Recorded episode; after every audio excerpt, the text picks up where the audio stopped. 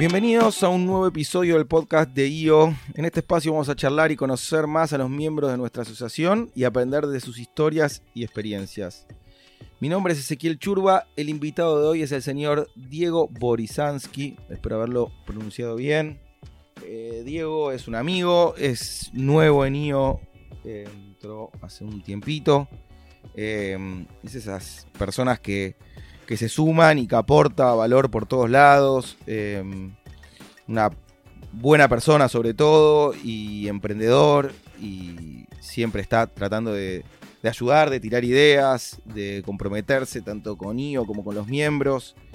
Eh, es joven, es de las personas que está por los 30 años, así que viene a, traer sangre joven a IO. A mí me, me enseñó muchísimo, yo estuve conectado desde el primer día con él y tanto en la parte del hard, de las computadoras, como del soft, de los programas, sabe muchísimo. Y así que feliz que sea parte de IO y feliz de hoy poder charlar con él durante una hora y aprender un poquito más de todos estos temas que, que tanto nos hacen falta saber a medida que avanza este mundo y se pone más competitivo y más difícil. Los que no tengamos estas herramientas al alcance de la mano lo vamos a sufrir. Así que a prestar atención y a escuchar a Diego. Bienvenido. Muchas gracias, ese. Eh, el apellido perfecto, siempre cuesta, en la facultad siempre Diego, el Borisansky olvidado. Así que, nada, perfecto. ¿Y la edad? La edad 31. Bueno, dije, pegaste. dije 30. Muy cerca, muy cerca. Bien, bien, bien. Bien el Sos- cálculo. ¿Quién será el más joven de IO en este momento? Estás ahí, me parece, estás en carrera. Estoy en ellos. Andy Orman vino conmigo jardín y primaria y secundaria, Bueno, así que... 31 misma edad. también. Vicky Becci. Vicky es más chica. Vicky Becci. Conmigo en el foro tiene 26, si no me equivoco. Le estoy convenciendo a Vicky. Me dice, pero ¿a vos te parece que tengo que ir? Tengo algo para contar. Le digo, ¿me estás cargando? Digo, A mí también te costó un poquito. Sí, no, a todos, a todos cuesta. Digo, son, Es muy interesante. pero, pero sí, la recontra quiero escuchar y sobre todo que tiene una, una voz distinta, viene a hablar de, de moda. Eh, Un tema que te interesa un poquito. me interesa un montón. Por otro lado, es mujer, que eh, en IO faltan mujeres y yo desde el primer día eh, estuve empujando para, para, para abrir un poco la cabeza y que se sumen, me parece que para el foro, para eh, la asociación y para todo es sanísimo que haya más mujeres de todas las edades y de todos los rubros, pero el día que, que IO tenga más pareja la proporción va a ser más interesante para, para todos. Así que nada, que venga y que le dé coraje a otras mujeres que quieran entrar. Seguro, seguro. Eh, ya vamos a llegar a hablar de tu foro, que me interesa muchísimo, pero me gustaría empezar por el principio y que me cuentes de, de tu familia, dónde naces, cómo fue un poco tus, tus primeros años. Bueno, eh, arranco por, eh, por mi familia. Mi familia, familia emprendedora. Mi viejo arrancó, bueno, ingeniero industrial de la UBA. De acá de Capital Federal, Acá todos. en Capital Federal todos. Arrancó vendiendo una caja de disquetes en un local que se puso él y nada, después fue creciendo sobre eso. Eh, armó, nada, la, la empresa se llama Datasoft, que, que ahora también dedico parte de mi tiempo a eso. ¿Por qué vio el, la, la industria o el comercio de, de, de hardware en ese momento? Que me decís que empezó con los disquetes, se enteró por un amigo. ¿Cómo? cómo? Ah, Porque creo que me imagino que en esa época era casi vender un producto marciano. Ah, mi, mi abuelo médico, mi abuela ama de casa, así que me parece que siempre fue medio ñoño, siempre Sí. medio nerd. Le, le gustaba eso y arrancó por, por sus medios, aprendiendo solo. De chico me contaba que había hecho toda su pieza audiorítmica, entraba alguien y empezaban las luces a... No, nada, a programar en el No, y con, y con otra tecnología y otros, me parece, otros recursos que debía haber en 100%. 1970, 60, que me decís que... que- que llegaba a una revista y aprendía de ahí. Claro, no, No no, tampoco es que ibas a la ferretería y tenías unas opciones bárbaras, debía ser luchar, que se te queme todo. Pero bueno, tu viejo en- en- entendía tecnología y visualizó de que el tema de, computación iba a funcionar y se metió, empezó con disquetes y empezó a importar, a comprar, a vender. Empezó a importar, empezó a fabricar, empezó a traer, eh, no sé, dice que se hizo famoso cuando trajo de afuera, va, vio afuera un cartucho para tener truquitos para un jueguito de la Commodore 64, creo. Eh, lo fabricó acá y tenía cola, y él lo programaba aparte. Y tenía cola de clientes que, que empezaban a... Ah, o sea que también se metió en el software, o sea, no solo... Sí, sí, sí. No es que traía de China containers de computadoras y los vendía. Sí, eh, y programaba en un momento que no, no era un lenguaje tan, tan humano como es hoy para la programación, sino que era más cercano a- al código binario, digamos. Entonces tu viejo va armando esta empresa Datasoft, eh, especializada en, en partes de computadoras, computadoras y demás. Eh, empieza esta empresa en los 70s y vive todos los 80s, 90s, la Sí. explosión de Windows y... En realidad arranca la- en el 86, un año antes que yo nazca. Bien, y toda esta, esta transformación que nosotros vivimos de, de que las computadoras sean accesibles, hogareñas, de... 100%. Creo que vivimos dos etapas muy claras, que fue como una... El principio de las computadoras más abiertas, donde nosotros las interveníamos, cambiamos las memorias, y post Bill Gates, Mac y compañía, que empezaron a cerrarlas más y a que sea más improbable que alguien se meta a manipular un- una compu, ¿no? Sigue habiendo de ambas, pero, pero sí, hay, hay dispositivos que el iPhone que tenés en la mano, la verdad yo, yo no lo hablo ni por casualidad. Se manda un especialista porque si no sé qué. Pero ahí sigue habiendo un mercado grande de, de venta de... Sí, nosotros también vendemos servidores para empresas y demás cuestiones que son máquinas más accesibles, más allá de una notebook o, o demás. Bien. Ya vamos a llegar a- a- al, al presente de la empresa. Tu viejo va formando esta empresa que era básicamente de retail de, de computación a, a- a público. Sí, arrancó, arrancó siendo al público y después se fue convirtiendo a medida del paso de los años, del reconocimiento de, de la marca y, y de la garantía, nada, de los beneficios que ofrecía, eh, arrancó a ser mucho más B2B. ¿Qué diferencia hay entre un Datasoft y un Compumundo, por ejemplo? Para que la gente entienda un caso puntual. Y en Compumundo es, es, es muy básico. Quizás vos vas, te compras una máquina que tiene el, el nombre Commodore armado y le decís, dame esta máquina que sale tanto, que tiene tantos requisitos. En, en Datasoft vas y elegís cuál es cada componente que querés dentro de la máquina, te lo armamos, te lo llevas como vos querés que funcione. Eh, y también trabajamos todo lo que es eh, servidores para empresas, eh, todo lo que es storage, todo, todo, o sea, mucho más completo. Tenemos muchísima más variedad. Podés venir y comprar una memoria RAM porque se te rompió de tu máquina de hace 10 años y voy a tener para que la cambies. No, aparte, yo he ido a tus locales y hoy tenés desde parlantes hasta bolsos, Pues ese es un quilombito nuevo. hasta de Es un todo, accesorios, como que no, no, no, no parece un local ortodoxo de computación, típico de un, de un nerd o alguien que entraría a buscar una memoria, sino que ya es, parece la parte tecnológica de un free shop, parece. Hoy nos prostituimos un poco, sí. Bien, bueno, pero también está, está, está muy bien abrirse, vas a- al Apple Store de, de- de la Quinta Avenida y No, también tienen una sección de, de auriculares o de parlantes. digo, no- Seguro. no es el, que- tema, el tema del e-commerce impulsó mucho eso. A que vos puedas vender en, en cualquier marketplace, cualquier cosa, sin ser conocido por eso. ¿Cuál es la proporción hoy de ustedes entre online y offline de ventas? Y generalmente, históricamente, siempre fue 80 empresas, 20% público. Y hoy estamos en 50-50. No, pero yo decía online, offline de venta directa. De, de- o- online me refiero a Mercado Libre. Hoy o- tenemos 50% e-commerce, 50% venta, venta a empresas, público. si pudieses elegir, ¿te pasarías al, al e-commerce entero o te gusta tener locales? ¿Son necesarios? Yo te digo por mi caso, yo cerraría mañana todos los locales y, y no le vería más la cara a nadie y me dedicaría al online por un- una cuestión de detalles y de, y de varios temas que hay en la moda, tengo que estar, pero me encantaría hacer 100% online. Estoy para hacer un poquito lo mismo, ¿También crees que lo tuyo va, va a ir eh, yendo para algo más Yo online? tengo el tema de, la- de las empresas que, que me parece un público súper interesante y que, y que siempre va a existir y al que le tenés que asesorar, tenés que tener un lugar físico, tenés que poder reunirte. Eh, eso no lo dejaría. Eh, pero la, la atención al, al público, al consumidor final, más allá de lo que es e-commerce, eh, es complicada y bueno, hoy en día cada vez ves menos gente que va a un local y el crecimiento del e-commerce es exponencial. ¿Cómo vivieron ustedes estos, no sé, últimos me imagino que 15 años habrás estado vos en la empresa de alguna manera u otra, relacionado, digo, desde los 12 años kirchneristas a estos años pro, cómo vivieron el tema de importación, de...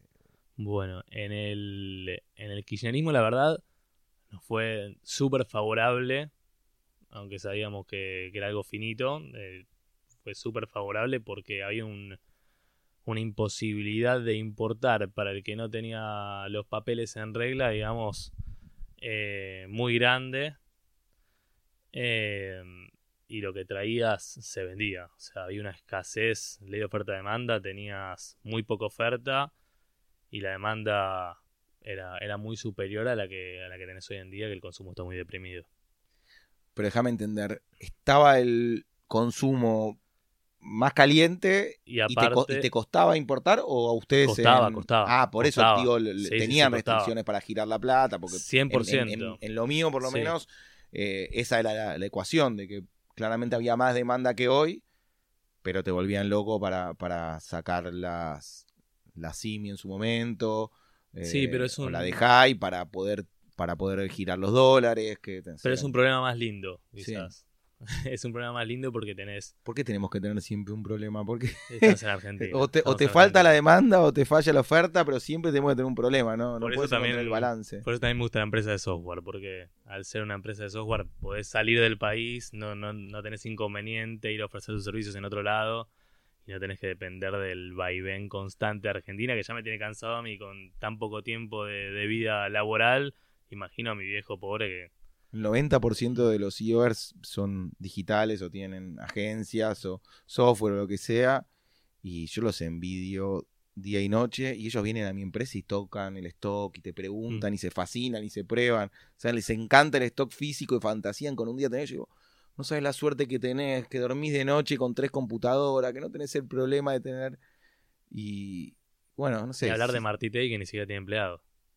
Bueno, esa es otra charla. El que quiera escuchar él. El podcast de Juan es increíble. Es, como siempre digo, Juan es un chico del futuro. Para mí es un pibe que duerme en el 2350 y se viene a, avivarnos un poco a nosotros, pero le debe costar que nosotros entendamos sus ideas un huevo. Sí, la charla, la verdad, que estuvieron con en el evento de IO Internacional que, fue que fue Juan, que yo fui a ese, después creo que la replicaron también para para lo local eh, fue excelente. Mismo después salí de ahí, me compré el libro de Juan, está muy barato, un dólar en Amazon. Eh, espectacular. No, es que salís de ahí y decís, ¿cómo no aplico estas ideas? Porque son mega lógicas y él siempre dice, si vos no las aplicás, vas a perder porque tu competencia las va a aplicar. Entonces, en mi caso, por ejemplo, que yo estoy en el diseño, si el pibe que tiene una marca al lado mío toma con la idea de Juana, tres diseñadoras escandinavas, dos eh, gringas y tres inglesas, y yo estoy teniendo a chicas trabajando de Devoto, Palermo y San Isidro, bueno, claramente el otro pibe va a tener ideas más brillantes, más lúcidas, más...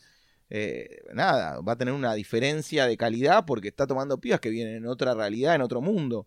Entonces, si aplicás eso a todo, es, es fuertísimo. Y ya está, esa carrera se está corriendo, te guste o no, no, no puedes como un niño meterte abajo de la cama, eso está sucediendo.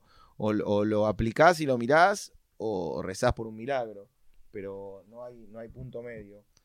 Em, eso es lo interesante también, yo, veo el paralelismo constantemente, que tengo una empresa familiar con todos los problemas que puede tener una, pyme familiar em, de hace 30 años eh, que, es cero data driven, es más, levanto el dedo, veo para dónde va el viento, eh, driven, eh, y una de software con la que empecé a implementar todo tipo de, procesos que, que, me permiten trabajar de otra forma completamente distinta y, mucho más tranquilo también. Es que el diferencial de procesos es lo más importante. Yo el, libro que recomiendo a todos los emprendedores es un libro que escribe el, el fundador de Sara, donde habla de lo que lo que son el stock dinámico y cómo ellos van diseñando, lanzan productos con un stock lógico y van siguiendo la tendencia. Entonces, no es que la oferta guía la demanda, sino la demanda guía la oferta. Ellos ya lanzan 10 jeans azules, negros y uno rojo. Si se vendió el negro, al rojo y al azul casi que los discontinúan o hacen mucho menos y arman otras variedades de colores, pero van generando y apoyando una, aparte haciendo investigaciones de mercado, tienen, pero el tema es ese, es si vos tu stock es un, un- problema, lo terminás pagando porque tenés que liquidar, porque va perdiendo valor. Entonces, digo, cada vez que puedas trabajar más con estadísticas y con, con toda esa lógica, tu, tu empresa va a ser mucho más rápida en reacción. Seguro, seguro. Es difícil. Es difícil también cuando es una empresa que ya tiene varios años y no arrancaste a pensar de esa forma. Arrancando, arrancando con ese conocimiento de llevar a la empresa con procesos, sabiendo implementarlos, teniendo la posibilidad de acceder a los datos del día uno, es mucho más fácil que agarrar una pyme de hace 30 años y querer reconvertirla a, a algo que te suministre por lo menos algún tipo de datos. Lo conocía tu viejo porque en un momento hablamos por un depósito que él tenía, lo vi dos veces y lo vi con la relación con vos y, me pareció un tipo muy canchero, muy moderno, como un tipo... Esas personas que tienen claramente más de 60 años y otra historia, pero que siempre atento a escuchar, que como, como me parece un- una persona que se puede adecuar a los tiempos, no, no, no el típico eh, cerrado de, que, es imposible.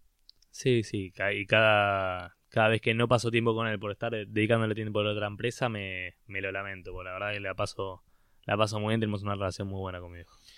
Bueno, pero está buenísimo de que si, el fundador sigue trabajando en la empresa y te apoya con los cambios, eh, nada, es, mucho más probable que puedas eh, empezar y, generar esto de, los stocks y los cambios, más si tenés un, un CEO histórico que tiene ganas de, de morir con las botas puestas y hacer lo que, lo que viene haciendo igual, bueno, mucho más difícil, ¿no? No, es como que me, desde un principio, más en realidad en un principio no, yo entiendo que me fui ganando mi lugar también en la otra empresa, pero, pero siempre me fue cediendo eh, todo lo que es liderazgo cuando tengo empleados que me conocen desde que nací. todo lo que es online lo armaste vos en Datasoft, todo lo que es Mercado Libre y la página la- las ventas Ah, web y demás. arrancó, arrancó muy, muy manual hace muchos años. eh, sí, quizás lo hacía yo desde, desde afuera, ya de cuando iba al secundario. Eh, pero sí, y el crecimiento, el mayor crecimiento online lo tuvimos estos últimos, este último año con, con la empresa de software. Vamos a llegar a eso, que también participé de esa empresa y la conocí de cerca, así que puedo contar mi experiencia. Pero volvamos un poco al comienzo, que nos estamos yendo por las ramas. Y contame de Ort. Entraste a Ort igual que yo, Montañese, Yatay, Ya está ahí. Yatay, y estudiaste Eh, informática. bien. Eh, la verdad siempre, bueno, había elegido electrónica, todos mis amigos se fueron a informática, me fui a informática. Electrónica seguramente guiado porque mi papá en vez de leerme libros de chiquito de, de, de novelas, de, de chicos y demás, me leía un libro de ingeniería. O sea, a mi hermano, le salió bien con mi hermano que se hizo in- ingeniero electrónico. Yo me pasé a informática porque era un poquito más sociable. Bien, eh, no sé si llamaría electrónica asociable, pero vamos a dejarlo pasar a esto. Y te pasás a, a informática y te recibís eh, en ORT, ya entendiendo que querías trabajar con, con, No, yo- la, la con verdad eso, tenías dudas, querías viajar. Yo ¿cómo- salía, salía de Ort y, siempre, era- cualquier área en el que terminaba, me iba a trabajar al negocio de mi viejo, históricamente. ¿Cuál, pero cuál- porque yo quería. negocio, ¿A cuál te referís? Datasoft, ¿Pero a cuál? A, a? Microcentro. Microcentro. Eh, nada, eh, terminé Ort, eh, me metí a estudiar Derecho en la UBA porque, como preocup la verdad, tuve una idea bastante. En el momento parecía bastante lógica, después siempre me pareció bastante absurda. Que para estudiar eh, informática, para aprender a codear, para aprender a, a trabajar en la industria del software, Lo podías hacer por... lo podía hacer solo cuenta. por mi cuenta. Mismo en Ort pasa y me, y me pasó a mí que la verdad terminé aprendiendo yo solo. Terminé sentándome en mi casa, me acuerdo, viendo viendo videos, leyendo manuales y demás Sí, y, en y Mark yo solo. abajo tenés su- la mayoría de los grandes emprendedores y demás que son autodidactas en eso.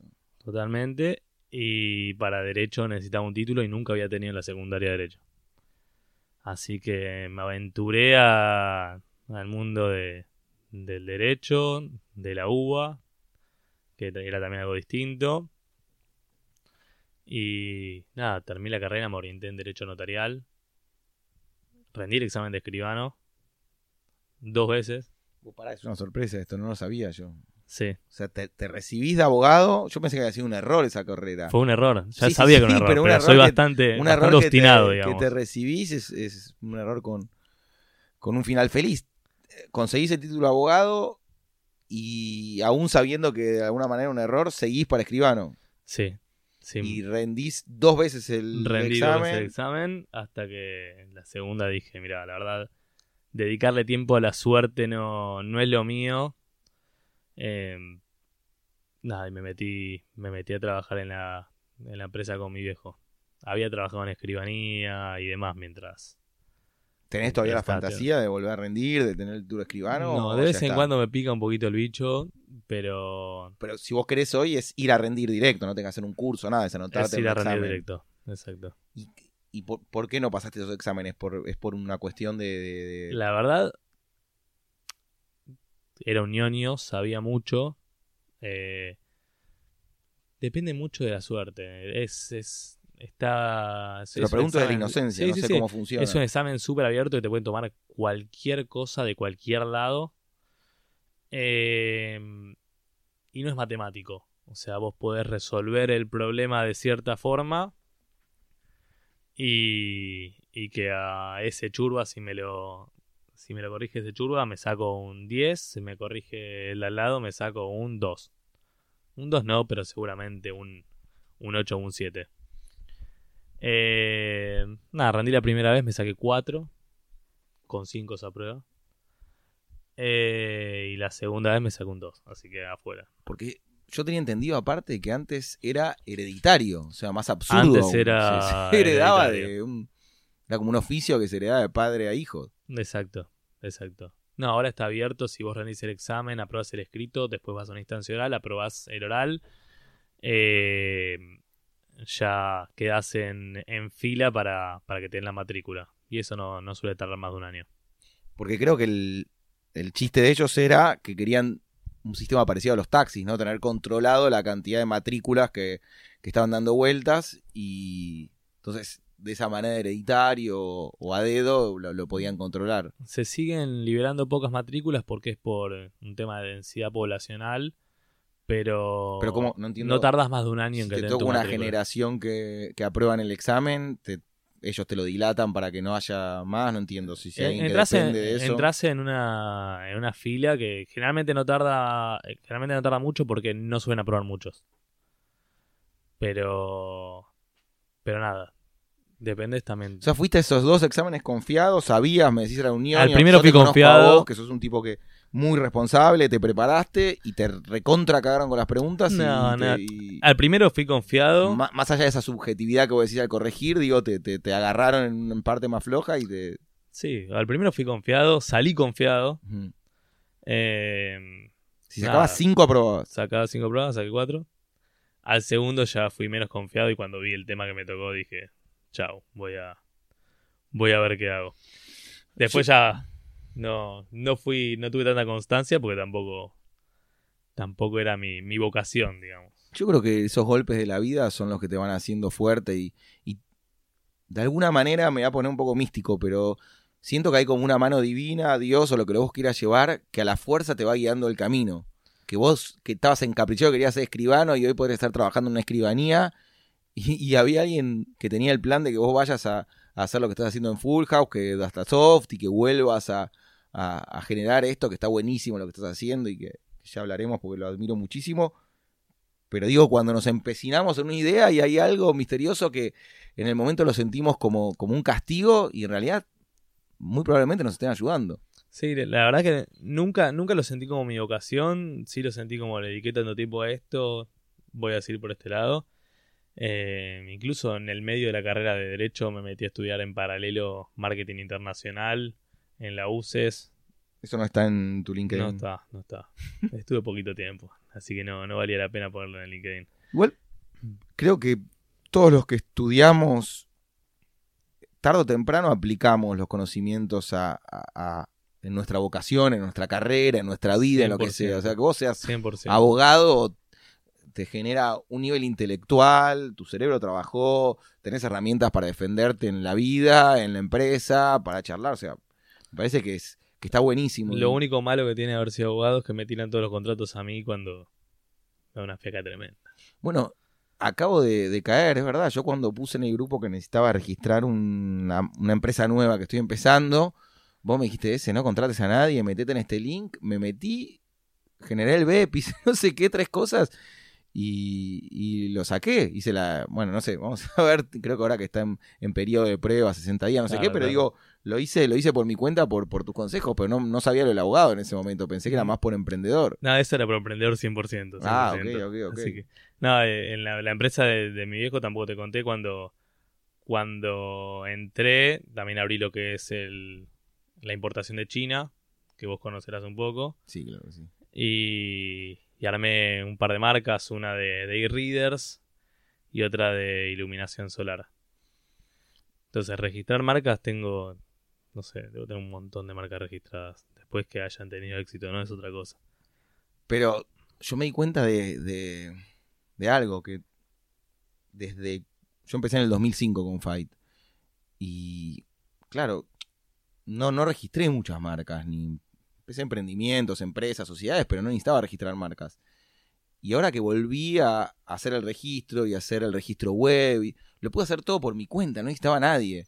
Como que el Seguro. mundo cada vez se va volviendo más fácil y más, más, más amigable para, para hacer todos esos trámites. Seguro, por eso te dije, porque la verdad no valía la pena que, que hagas una inversión en algo que tenés la capacidad de hacerlo vos y súper rápido. Yo creo que un abogado me hubiese cobrado, no sé, 20 lucas por hacer eso. No sé, te, te tienen, te cobran de más, te mandan a pagar.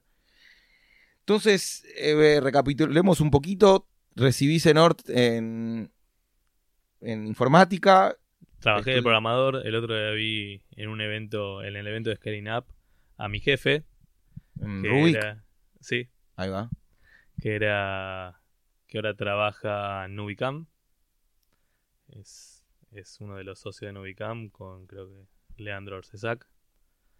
Así que fue mi jefe por dos, tres meses cuando trabajé de programador. Acá lo tengo. Llegaste a, Ru- a Rubik. eh, esto con la experiencia de Ort. Y Con la experiencia de Ort. tirando currículums. Y fue tu. Nada, una experiencia tuya en laburar en relación de dependencia de alguna manera. Sí, sí, sí, fue mi primera experiencia.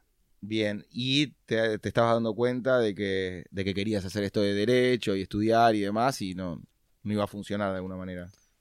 Así es, así es.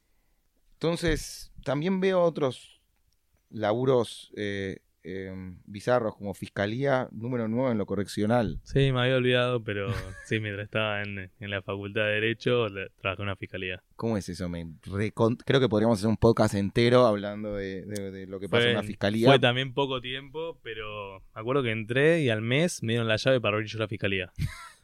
O sea, Eh, Comodoro Pi, ¿dónde era esto? no, era en el 9 de julio y Perón. Era Cerrito y Perón.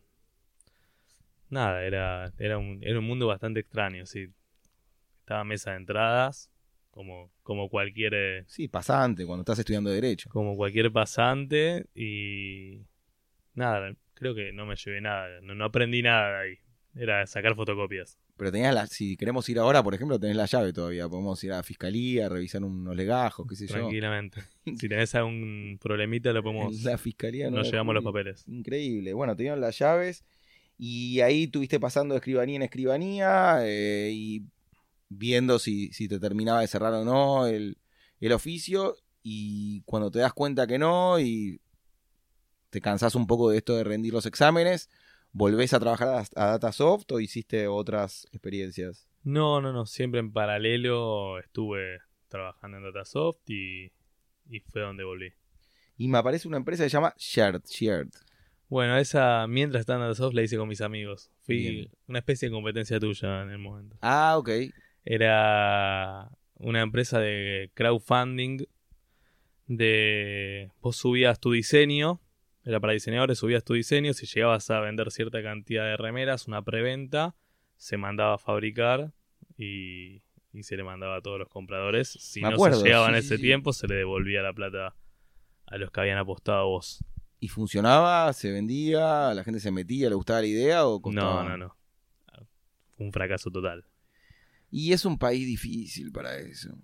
Tuve una antes que era para participar de, de emprendimiento. Esto cinco años antes de esa. O sea, harán 10, 15 años que era también de crowdfunding para participar de emprendimientos de terceros, para poder financiarlos. A mí me encantan todas esas ideas, pero estamos en un país donde la gente no es muy solidaria, le cuesta eh, poner, le, le, cuesta tomar esas decisiones web, como van por, Sí, yo por la tendencia absoluta, les cuesta decidir ellos. Yo creo que es también, como vos decías, que, que estaba buscando mi caminito. eh, siempre tuve el bicho de emprender y, y siempre por el lado del, del software. Bien, y mientras eh, trabajabas en Datasoft, otros proyectos que tuviste, me aparece el Unon. Esa es la, la de energía solar. Bien, Esa eh, sigue vendiendo, anda bien. Incluso ahora quizás armamos un spin-off. ¿con quién lo hiciste eso? Solo. ¿Es un proyecto tuyo? Sí, en realidad con, con mi viejo, pero lo hice yo solo dentro de la empresa. Y aprovechaste, existen unas regulaciones, ¿no? Que apoyan a, la- a la- a las energías renovables Exacto. y demás. Exacto. Y tomando esa, esa, esa situación, empezaste a importar. Sí, lo, lo primero que hicimos fue traer de una, de una fábrica china eh, algunos productos, los probamos, funcionaron muy bien en cuanto a ventas. Me querían subir el costo de- del producto al doble y dije, Los chinos. sí, dije, los chinos el que hace esto, nada, lo puede hacer 700 otras fábricas chinas. Eh, Sí, ¿Viajar a una feria china o, o investigar online? No, no, investigué online. Tenía, en realidad tenía, tengo un chino amigo que, que te investiga toda la fábrica, le decís, necesito buscar esto. Te lo busca, te consigue la fábrica al precio que vos más o menos lo querés, lo querés trabajar, que la calidad sea buena y, y lo vendes. ¿Y lo pensaste como un proyecto, como un main business o side business? Como, ¿Cuál era la idea de...? Side business absoluto, Bien. por ahora sigue, sigue en eso. A mí me fascina el tema de la energía renovable. Eh, yo vi que Tesla lanzó el año pasado una especie de un producto que lo puedes tener en tu casa y que hasta cierta el- electricidad te genera y puedes darle de baja a, a de norte, de sur, lo que tenga. Sí, incluso en Estados Unidos se puede aportar a la red eléctrica y, y te descuentan de tu factura eléctrica por lo que aportás. No entiendo.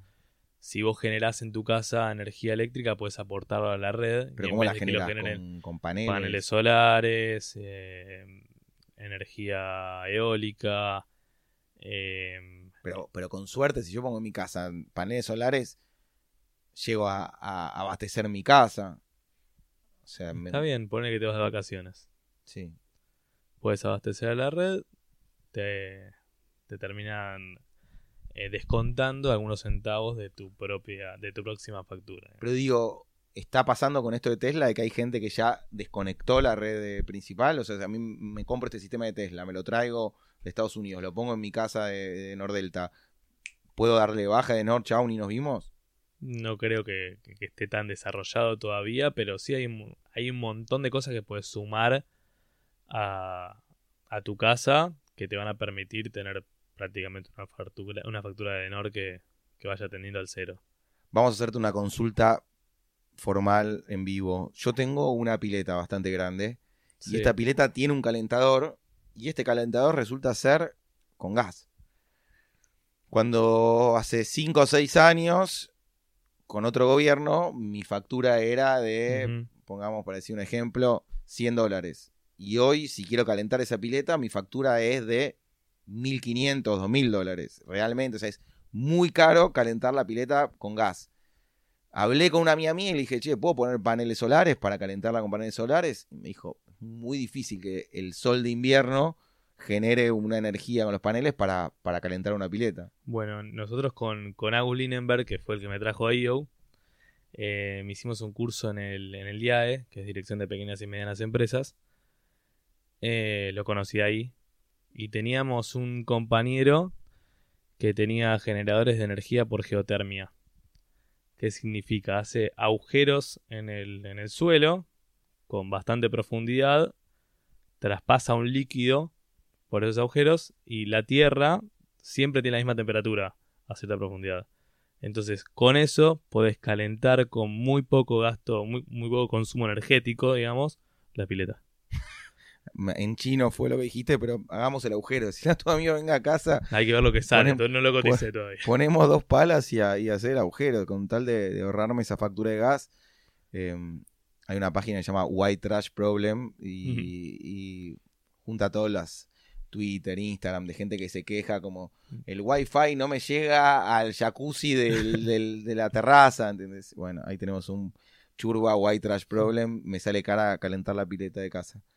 Pero bueno, nada, si tu amigo tiene ganas de venir a hacer el agujerito y... Le hacemos publicidad en el próximo podcast. Sí, sí, sí, le hacemos un podcast, todo lo que quiera. Pero mi punto era ese, digo, aún la, la energía ¿Conoces a alguien que haya comprado el, generador eléctrico este de Tesla? ¿O conoces gente que tenga energía en su casa renovable, sea eólica o solar y que le funcione? ¿O todavía no, no está.? No, y lo mío está en etapa mucho más rudimentaria que, que, vender ese tipo de, productos, digamos. O sea, lo, lo que entiendo yo es que por ahora tenés que hacer un mix de diferentes tecnologías para poder cubrir todas las necesidades que tenés de, de, energía. Por ejemplo, esto de calentar la pileta, calentar la casa, eh, prender, eh, no sé, la, estufa, diferentes cuestiones que, que hoy no lo vas a poder resolver con una única tecnología. El auto de mi padre es un Toyota Prius. Prius. Y él, si lo maneja a menos de 60, genera como un efecto que que es un auto eléctrico que no, no, no, gasta nafta. Digo, es esa misma tecnología de, energía que se regenera se puede generar para las casas y para empresas y demás, o es ah, seguro, ver con Seguro, pero tiene que ir a menos de 60. ¿Cómo se traduce eso? Nada, digo, no, no termina cumpliendo con el uso que seguramente tu papá le da al auto. O sea, le falta, le falta. A nivel conceptual, digo, de que bueno, para mí que los Tesla vaya a 60 y no gaste nafta me parece un milagro. Como... Sí, los Tesla son eléctricos. Se carga los autos Tesla, hay autos, ya todas las automotrices están haciendo de acuerdo, Digo, pero esa tecnología se puede trasladar a las casas, a las empresas. Seguro. Pero hasta ahora no está hecho del todo. No lo conozco yo, o sea, probablemente sí. En California hay toda una una una, una ola de, trabajar con todo lo que son eh, energías verdes, tecnología de, ese tipo, que la verdad ya lo ya deben tener mucho más avanzado todo que... me encanta el Unon y me encanta el propósito de la empresa porque creo que, nosotros como emprendedores tenemos que ganar plata y tenemos que generar y dar trabajo a la gente, pero por otro lado si podemos cambiar el mundo y ayudar y, me parece que es, es loable y es necesario también, así que espero que crezca mucho eso. Eh, yo tengo un amigo que se llama Cristo, que es como el Nacho Carcavalo de Chile, que, viaja por todo el mundo y hace estos ayunos y meditación y demás. Y hace poco se fue a Uruguay a hacer un curso con un gurú de la construcción que hace como unos hogares sustentables, pero que están dirigidos a gente pobre. Mm. El curso es carísimo, ¿eh? yo que había pagado era carísimo, pero una vez que vos eh, te capacitas, podés ir a barrios humildes y enseñarle a la gente a cómo generar en su hogar un gasto muy, muy ligado a cero de agua, de gas, de electricidad. Eh, son casas que se construyen desde cero con esa modalidad. Te voy a averiguar, pero me pareció muy interesante, digo, con, lo difícil que está y lo que está pasando con las tarifas, tanto acá como a nivel mundial, porque los recursos son limitados. Eh, si la gente puede ahorrarse esos gastos básicos, es un montón. Seguro, seguro. Bueno, dale a ese proyecto entonces, dale fuerza al uno que tiene que crecer. Y nos quedan para investigar eh, proyecto estrella del momento que es eh, Full House. Contame un poco más cómo nace. Sé que tenés algunos socios que son amigos también. Es así. Full House eh, nace por una necesidad de Datasoft, 100%. Empezamos a trabajar y empezaron a surgir todo lo que son marketplaces, más allá del más conocido de Argentina, que tiene el 60% del e-commerce en Argentina, que es Mercado Libre, que son los marketplaces bancarios que tienen un público cautivo, que son los tarjetavientes, y, y ofrecen nada, una tiene una oferta comercial muy agresiva que son las cuotas sin interés y descuento. Y pagar con puntos también. Porque yo, por ejemplo, También. como tengo las Exacto. tarjetas ligadas a, a los avisos de Google y Facebook, Instagram, junto miles de puntos que cuando voy a cambiarla con pasajes no tiene sentido, que yo compro con tarjeta afuera, pasajes mucho más baratos y los premios en general son una bosta, pero tenés que cambiar por un Totalmente. premio. Es eso. Sí, Porque si no me quedan, se me pudren los puntos ahí. El concepto del premio pedorro medio que está quedando fuera de.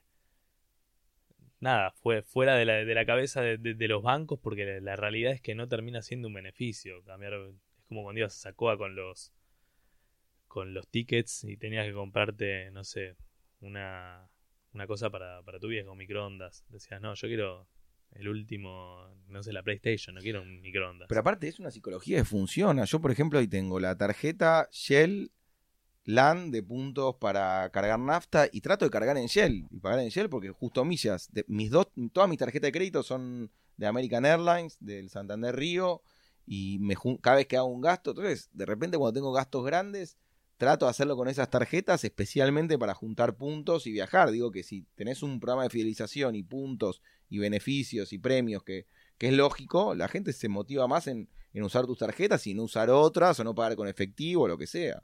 100%, por eso el el- el- la idea de engañar al consumidor y decir, mira, tenemos estos, estos productos pedorros para que vos elijas, eh, que, no, que no representan el gasto que vos hiciste eh, para poder eh, obtener esos puntos, la verdad está quedando medio, medio vieja y están todos, todos los bancos de a poquito migrando eh, al- a un catálogo mucho más interesante que, que se hace a través de Marketplace. Y Full House viene a ser un poco intermediario entre los bancos y las empresas.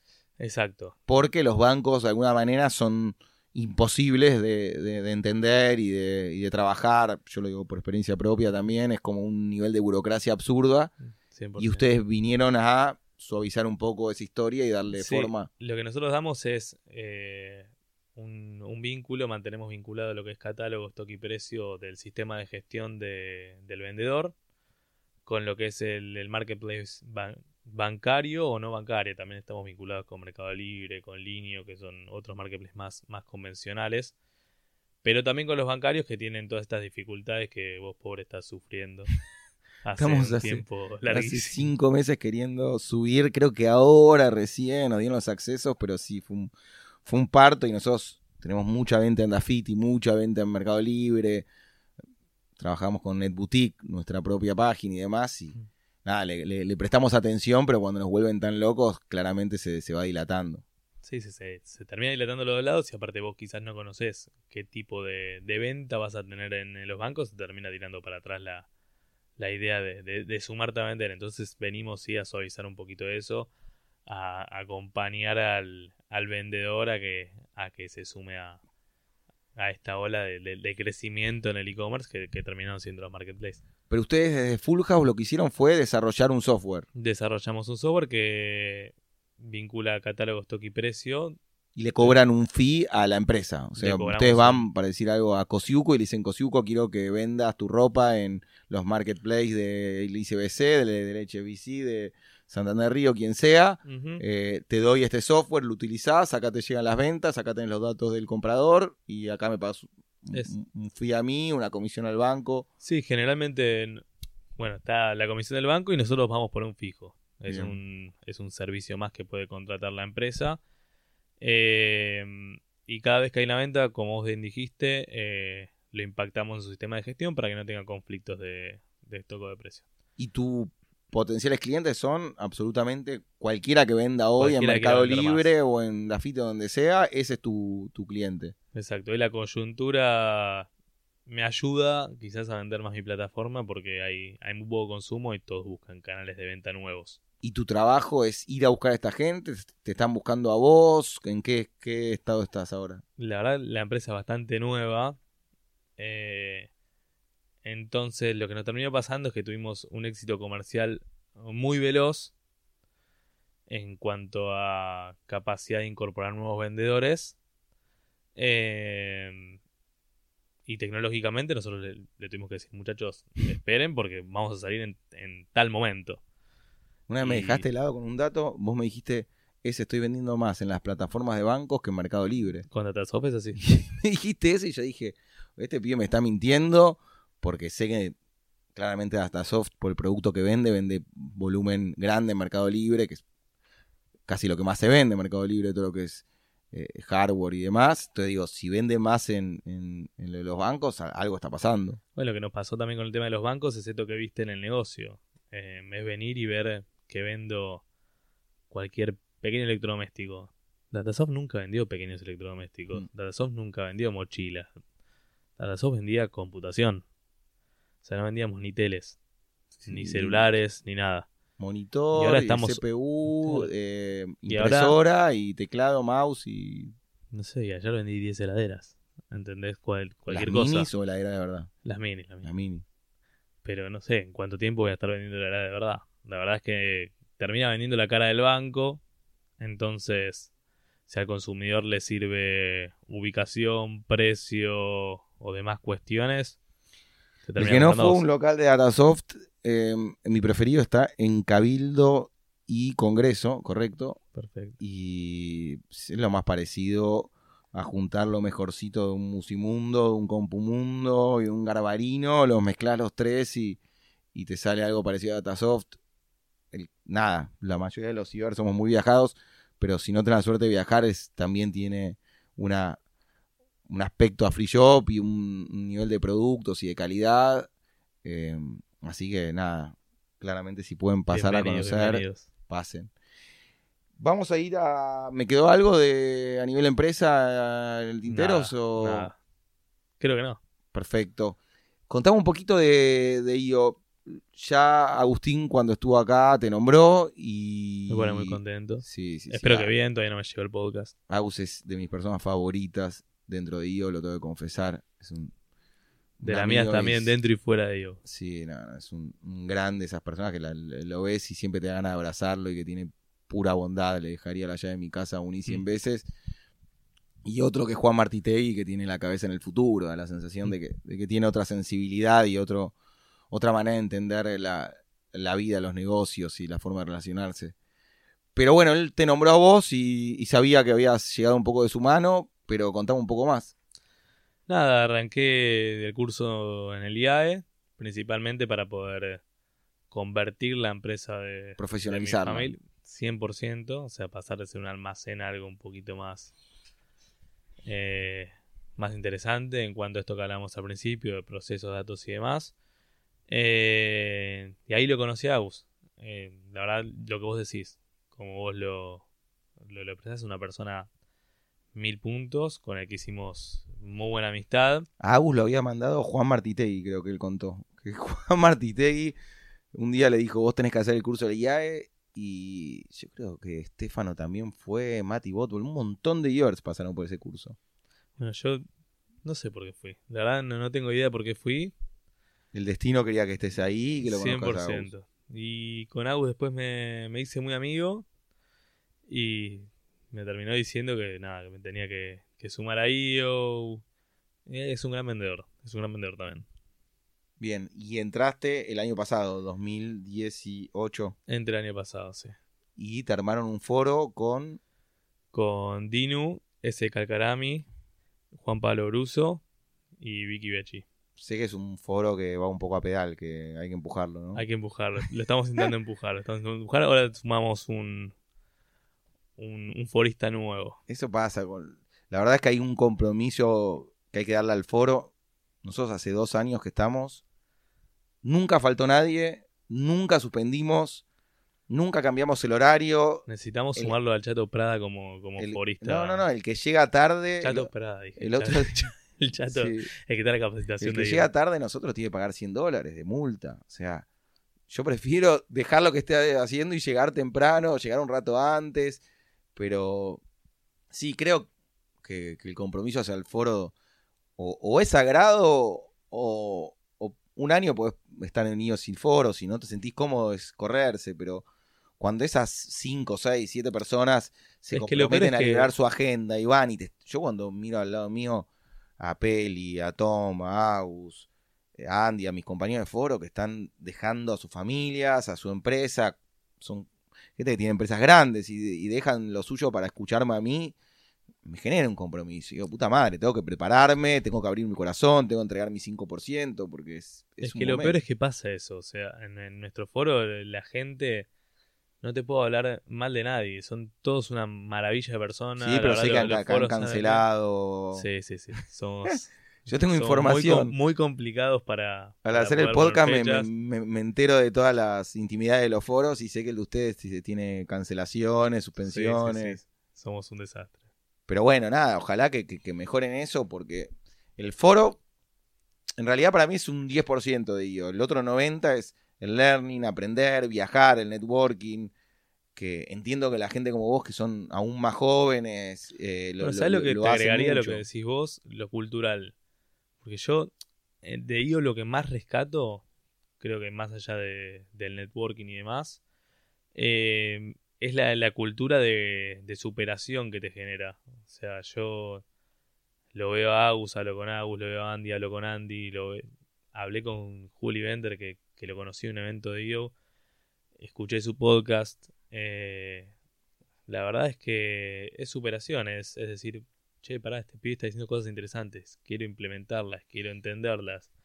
Y, y es superación con, con con pares que están abiertos a acompañarte en esa superación. Yo creo que vos estás en el top 5 de miembros que quieren ayudar aparte. Yo creo que la gente pone en, el chat a veces, tuve este problema, necesito un consejo, quién tiene un contacto y para muchos es un riesgo muchas veces aconsejar, porque vos decís, necesito un abogado de... Bueno, te lo paso, si sale bien, tal vez te olvidaste que te lo pasé yo y si sale mal me vas a llamar para putearme.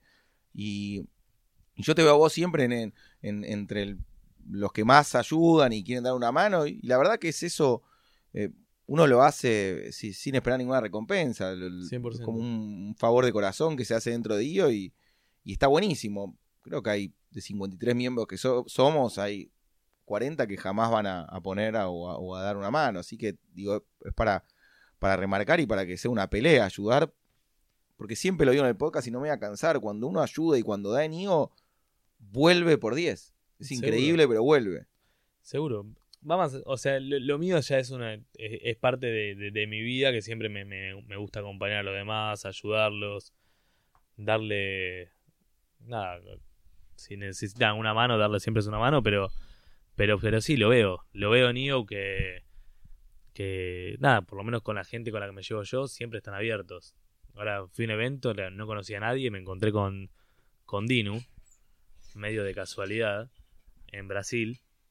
Linda persona para encontrarse en Brasil, Dinu. Dinu, linda persona para encontrarse en cualquier lado, pero aparte... Especialmente en Brasil, digo. Estaba, estaba, por ejemplo, Andy Dorfman y me manda un mensaje. Estamos en el keynote de, Obama en la fila 952. O sea, veo, veo un píxel nada más. No, no veo nada. Me dice, ¿tenés algún hack para pasar adelante? Le digo, estoy con Dinu. O sea, si alguien pasa adelante es Dinu. Y fuimos todos al VIP. Y agarra a Dinu y se me pone al lado y me dice, vos quédate al lado mío o te voy a presentar a todo el mundo. Así, sin ninguna intención de nada, solamente de ayudar, de acompañarnos. O sea, eso te da...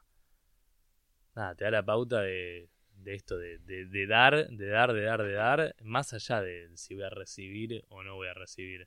No sé si lo puedo decir esto o no, pero Entiendo que Dinu ya está en YPO también, así que lo estamos perdiendo. Fue el, primer podcast que hice y el único que duró, imagínate el afecto y el cariño que tengo a Dinu, que fue el único podcast que duró dos emisiones y no una, y fue el primero.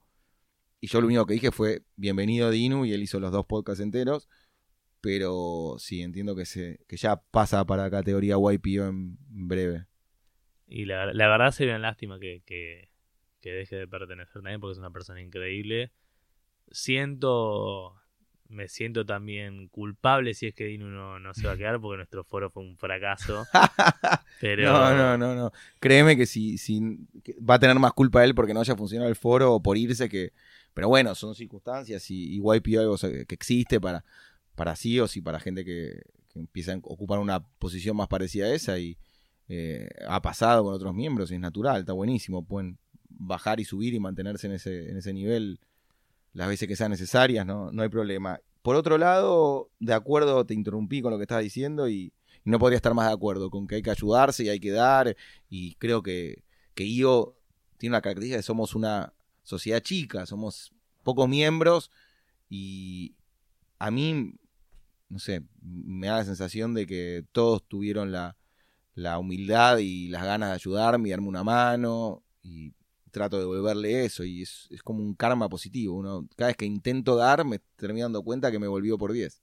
La verdad te felicito porque esta, esta cuestión de hacer los podcasts y que nos conozcamos entre todos me parece, me parece increíble. Es que el podcast es eso, yo lo empecé porque sentí esa piedra en el zapato de que cuando nos veíamos en un evento éramos como un grupo de extraños y yo con los únicos que compartía era con los de mi foro, naturalmente, y con los que conocía antes de IO. Y después me encontraba con vos, que somos de la cole y de una generación parecida y pegamos por una onda, pero no, no podía preguntarte nada de lo que hablamos hoy en un evento. Y nada, por leer en un LinkedIn o una página no te enterás y hasta es incómodo. En cambio, a mí me, me pareció que la idea del podcast iba a generar esta familiaridad, como me dijiste vos, escuché el de Juli y me enteré que estudió las mismas dos carreras que yo y esas pavadas que, me, dicen muchos miembros al pasar a mí son como una caricia, porque digo, qué bueno que se cree esta familiaridad con la cual soñaba hace un año y que se esté sucediendo. la verdad está buenísimo, la verdad está buenísimo y tal cual decís. Eh, somos dos boludos con Juli, imagino, todavía no me, no me respondió el mensaje que le mandé antes de entrar acá. Pero los dos estudiamos en ORT informática, los dos abogacía y los dos estamos en una empresa de software, así que... Un fenómeno. Juli tiene un podcast también él que recomiendo escucharlo, es impresionante. Em, es mil veces. segundo en eso a ese. Mejor entrevistador que yo, habla en portugués, en inglés, en chino, es un fenómeno. Y... Únicamente lo segundo en el, el contenido es, es más de. Técnico. Más técnico más técnico que, social, que, que ese tuyo, lo llevan los dos cada uno de su. Conozco Sirena, trabajo con Sirena también. Es una empresa que para mí va a llegar a ser un unicornio. No lo digo en chiste, me parece una empresa de la hostia. Los que laburan ahí adentro, Miguel, socio es divino, todos los que laburan ahí son eh, estilo Andy Lindenberg, ese, ese, ese, esa madera, así que va a ir bárbaro. Le, le tengo muchísimo. Si pudiese invertir, bueno, es una forma de decir, tampoco me llame Juli, pero pondría plata porque me parece que es un gran proyecto. Señores eh, y señoras, eh, vamos terminando. Recomiendo a Diego de corazón, los que necesiten comprar hardware, si necesitan cotizar computadoras para empresa, para casa, para lo que sea, es eh, un pibe que lo primero que va a decirles es, si querés te mando links, ni siquiera te quiere vender, te quiere ayudar. Si quieren comprarla a él, bienvenido, y si no, es un gran asesorador, así que desde ahí parte esa humildad y esa forma de ser que me parece genial. Eh, lo que está armando con Full House es impresionante y créanme que te soluciona un montón de problemas.